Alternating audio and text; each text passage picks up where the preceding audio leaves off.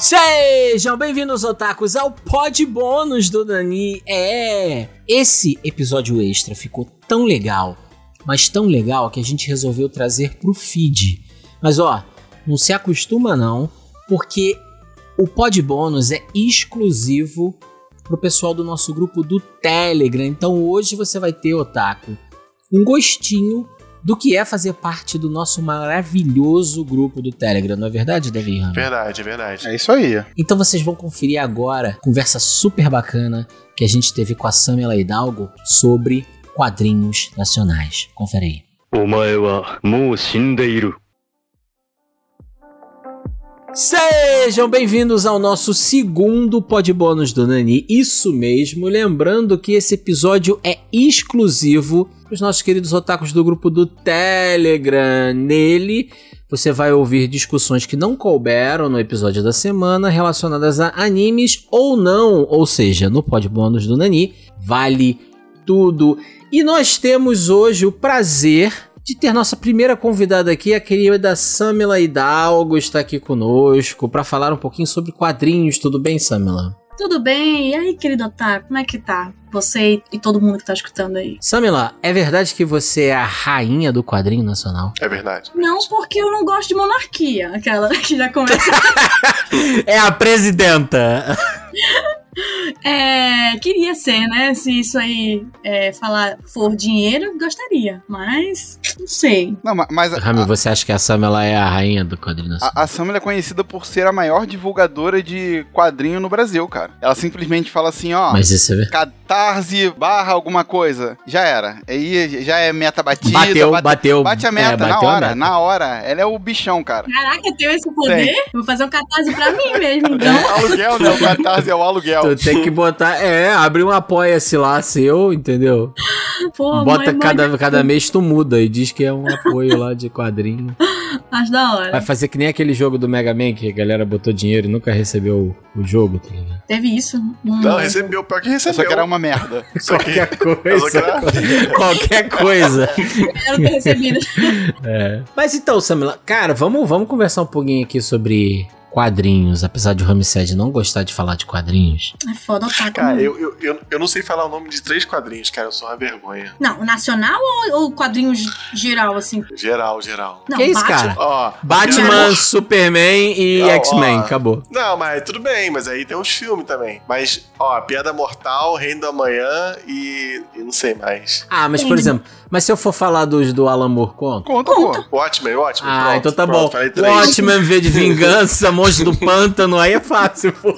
Pra mim isso aí é nome de série. Série e filme. É, Série e filme. É, Isso aí é tudo então. série e filme. Tá mentindo, tá mentindo. Isso é tudo mentira. É que, é que ultimamente tá na moda de fazer audiovisual de quadrinho, né? Então tá. Aí tá sendo mais fácil lembrar do nome dos quadrinhos. É, pô. Aí, pô, olha aí. Turma da Isso é Mônica. verdade, isso é verdade. Turma da Mônica Laços. Agora Tá bom, tem né? a série da Turma da Mônica. Turma da Mônica do Globoplay. Ah, é isso. Pô, mas ó, mas ó, levantando a bola da Turma da Mônica, assim, pra além de Turma da Mônica, Hum. você, Samila, como uma editora de quadrinhos, como é que você vê a cena do, do quadrinho nacional na atualidade, assim? Cara, é impressionante, porque desde sempre, é, eu não vivi, obviamente, nos anos 80, do, do meio dos quadrinhos nacionais e tal, e nos anos 90, quando a, a coisa tava bem forte. Eu era muito nova. Mas, hoje em dia, a gente nunca teve tanto quadrinho nacional sendo produzido é, aqui. E, e, assim, sendo produzido com qualidade, sabe? Amém. Então, a gente tá com uma cena muito, assim, fervorosa, tá fervendo de gente fazendo quadrinhos. E principalmente durante a pandemia e pós-pandemia. Que as pessoas ficaram mais em casa e aí tiveram um pouco mais de tempo, né, pra se dedicar a produzir seus quadrinhos e tal. A jornada dupla de trabalho, né, que todo quadrinista. Ma- a maior parte do quadrin- dos quadrinistas tem jornada dupla, né? Então, é, teve mais esse tempo. Ficou em casa e falou, pô, agora eu consigo botar meus projetos, né, é, pra frente. E isso, nossa, deu uma, uma impulsionada, assim, gigante, gigante no, na produção de quadrinhos nacionais. E o nível é muito alto, né? A galera é muito boa que tá fazendo. Sim, sim. Tem muito É artista bom. porque. E hoje em dia tem muito mais. é, você tem mais a facilidade de aprender, né? Do que antigamente, por causa da internet. Você aprende por um curso online, sabe? Não, não importa de onde você tá no Brasil, você pode fazer um curso na- nas, nas escolas de quadrinho ou pros próprios artistas né, de forma online. É muito mais acessível, assim, é, de forma de, de informação, né? Não de dinheiro. Mas, assim, aí fica mais fácil de formar mais quadrinistas e disso é, é, aparecer ali na produção, né? Você forma mais quadrinistas com qualidade. E você falou dessa questão da jornada dupla, né? Mas tem alguma galera que consegue viver de quadrinho hoje em dia, aqui no Brasil? Tem, tem. É, eu acho assim, o maior, a maior pessoa que a gente pode ver assim que vive de quadrinhos, mas também assim, é de produtos derivados dos seus quadrinhos também é o Carlos Ruas, né, do Sábado Qualquer. Não sei se vocês Ah, conhecem. Sim, Achei, sim. que- achei que tu ia mandar um Maurício de Souza. Então tem, né? Um, um, um milionário. Um milionário com quadrinhos é um de Souza. E aí, outros eu acho que a gente não vai conseguir nunca, não.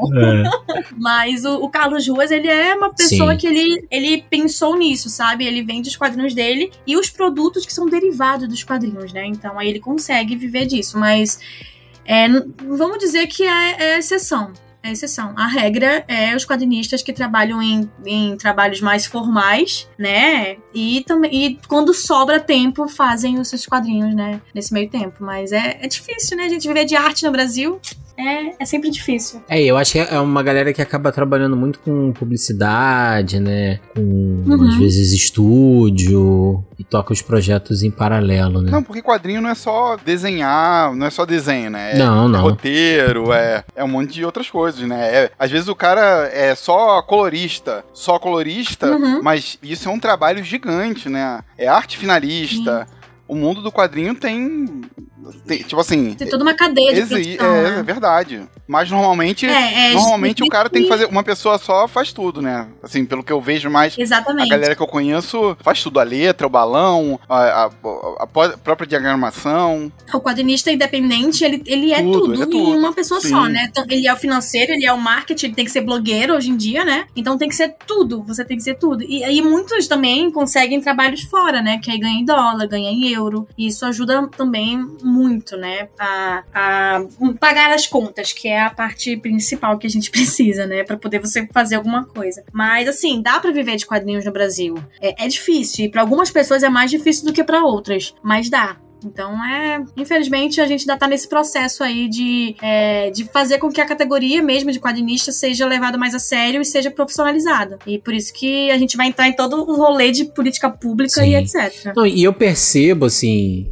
assim como eu tenho visto na literatura também, uma aceitação maior do público da- das histórias nacionais, sejam em quadrinhos, sejam na literatura, né? Eu acho que de uns anos pra cá, talvez de uns 10 anos pra cá, o público, ele foi se acostumando a ter vários produtos, né, de muita qualidade nacional e tá consumindo isso. Então a gente vê nos quadrinhos, e eu acho que o quadrinho até veio nessa frente antes até da literatura, de vários projetos. O, o quadrinista brasileiro, ele entendeu as ferramentas de financiamento coletivo Uhum. como um, uma- um grande alavancador né, de, dos projetos e você vê vários projetos maneiros sendo financiados, né? E depois eu acho que a galera da literatura entendeu isso também como um espaço e veio a reboque. Mas o Uhum. quadrinho já estava fazendo isso há mais tempo. E, e Mas- isso é, mu- é muito maneiro, assim, porque eu acho que o financiamento coletivo ele permite até que se produza é, quadrinhos com uma qualidade, assim, em termos de impressão, né, de finalização, melhores do que se o cara tivesse que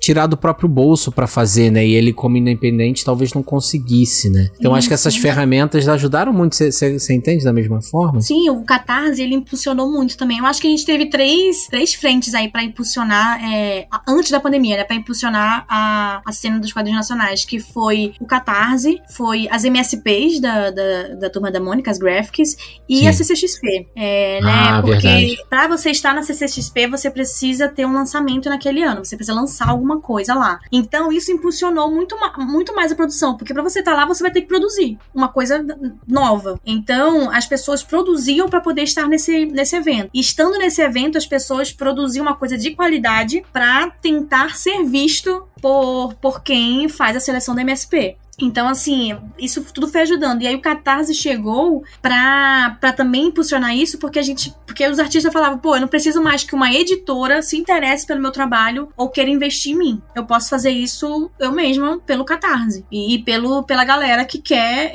isso que isso seja feito, sabe? A galera que vai financiar esse meu projeto. Eu não preciso mais que uma editora, uma empresa, é, sei lá, bote fé em mim.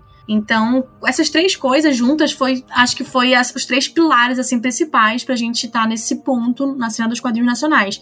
O único problema é que a gente precisa de mais leitores para tudo isso de quadrinhos que a gente está produzindo. Sim. Então, é toda uma, uma, outra conversa mais difícil do tipo, ah, é a, a, leitura no Brasil, né? Todos os problemas sociais que, é um, que a gente que é um tem. trabalho gigante, né? É, exatamente, é, é um trabalho que ultrapassa a gente. E é, o que, é um trabalho de base, é, né? Estrutural, sim, né? Que não vai acontecer Você começa em, a fazer e tem meses. que ter uma continuidade, Exato. é, entendeu? Exato. Sim, é um trabalho político, Sim, né? Que, assim, às vezes... sim foge das nossas Sim. mãos. E aí, como, como, como assim tem política no meu quadrinho? É, mas sim, Pode, mas pode. sim, mas sim.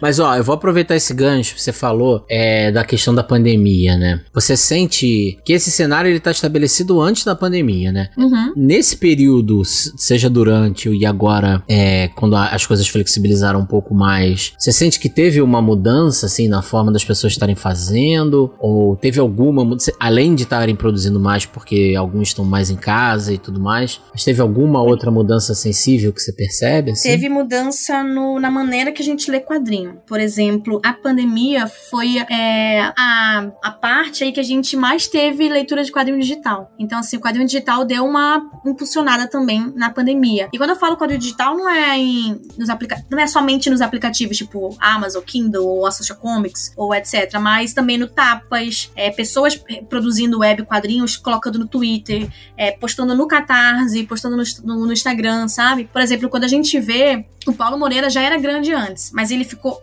enorme, ele ultrapassou, ele quebrou as barreiras do, da bolha de quadrinhos na pandemia, sabe? Sim. Então, os quadrinhos digitais, a forma como a gente passou a ler quadrinhos, né, mudou. Então, hoje em dia, as pessoas leem muito quadrinho digital. Tem a Yara Naika, que eu não sei se vocês conhecem, que ela faz um quadrinho chamado 48 quilômetros, que é um sucesso no, no Sim, e no sim, Tapas. sim. Ela tem mais de um milhão de leitores, sabe? É surreal. E é uma coisa que eu acho que é, é a praticidade, né, do quadrinho digital. Então, ele é mais fácil de chegar nas pessoas. Não, não, não- tem essa, essa parte logística que a gente tem muito problema aqui no Brasil. Com qualquer coisa, mas no meio editorial também não é diferente, que é a logística. Como é que você chega em todos os lugares do Brasil? Como é que você chega em lugares que só você só chega de barco, sabe? Então, o quadrinho digital ele quebra isso de uma, de uma, de uma maneira, né? Ele é mais acessível de uma maneira, mas aí tem todos os problemas sociais que é nem todo mundo tem acesso a um celular, à internet, a computador. Então, é, é, uma, é um emaranhado de coisas que se misturam, É, é, mas né? é- mas- e que... Mas o problema de ter um celular ou um computador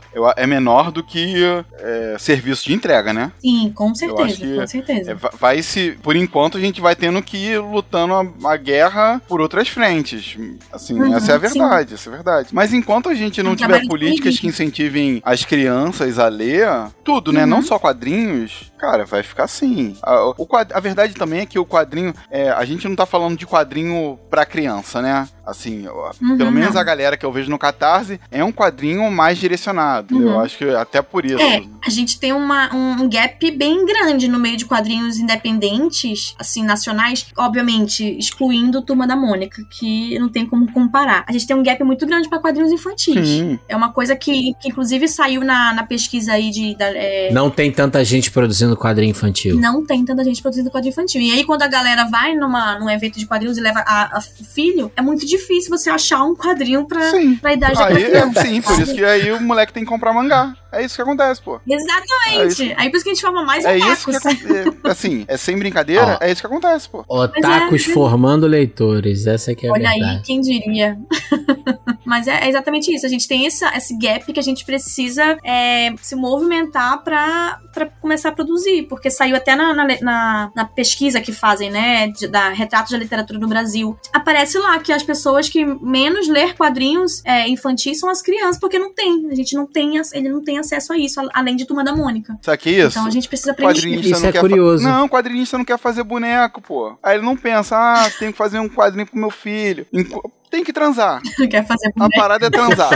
Quadrinista tem que transar Mas pra presta atenção, presta atenção, presta pra querer atenção, presta fazer atenção. livro de criança. É isso. Otaku também não transa e tem pro público Ah, infantil, não tem, cara. não tem tanto não. Tem Entendeu? Aí tem o ponto. tanto- Tem tanto não. É.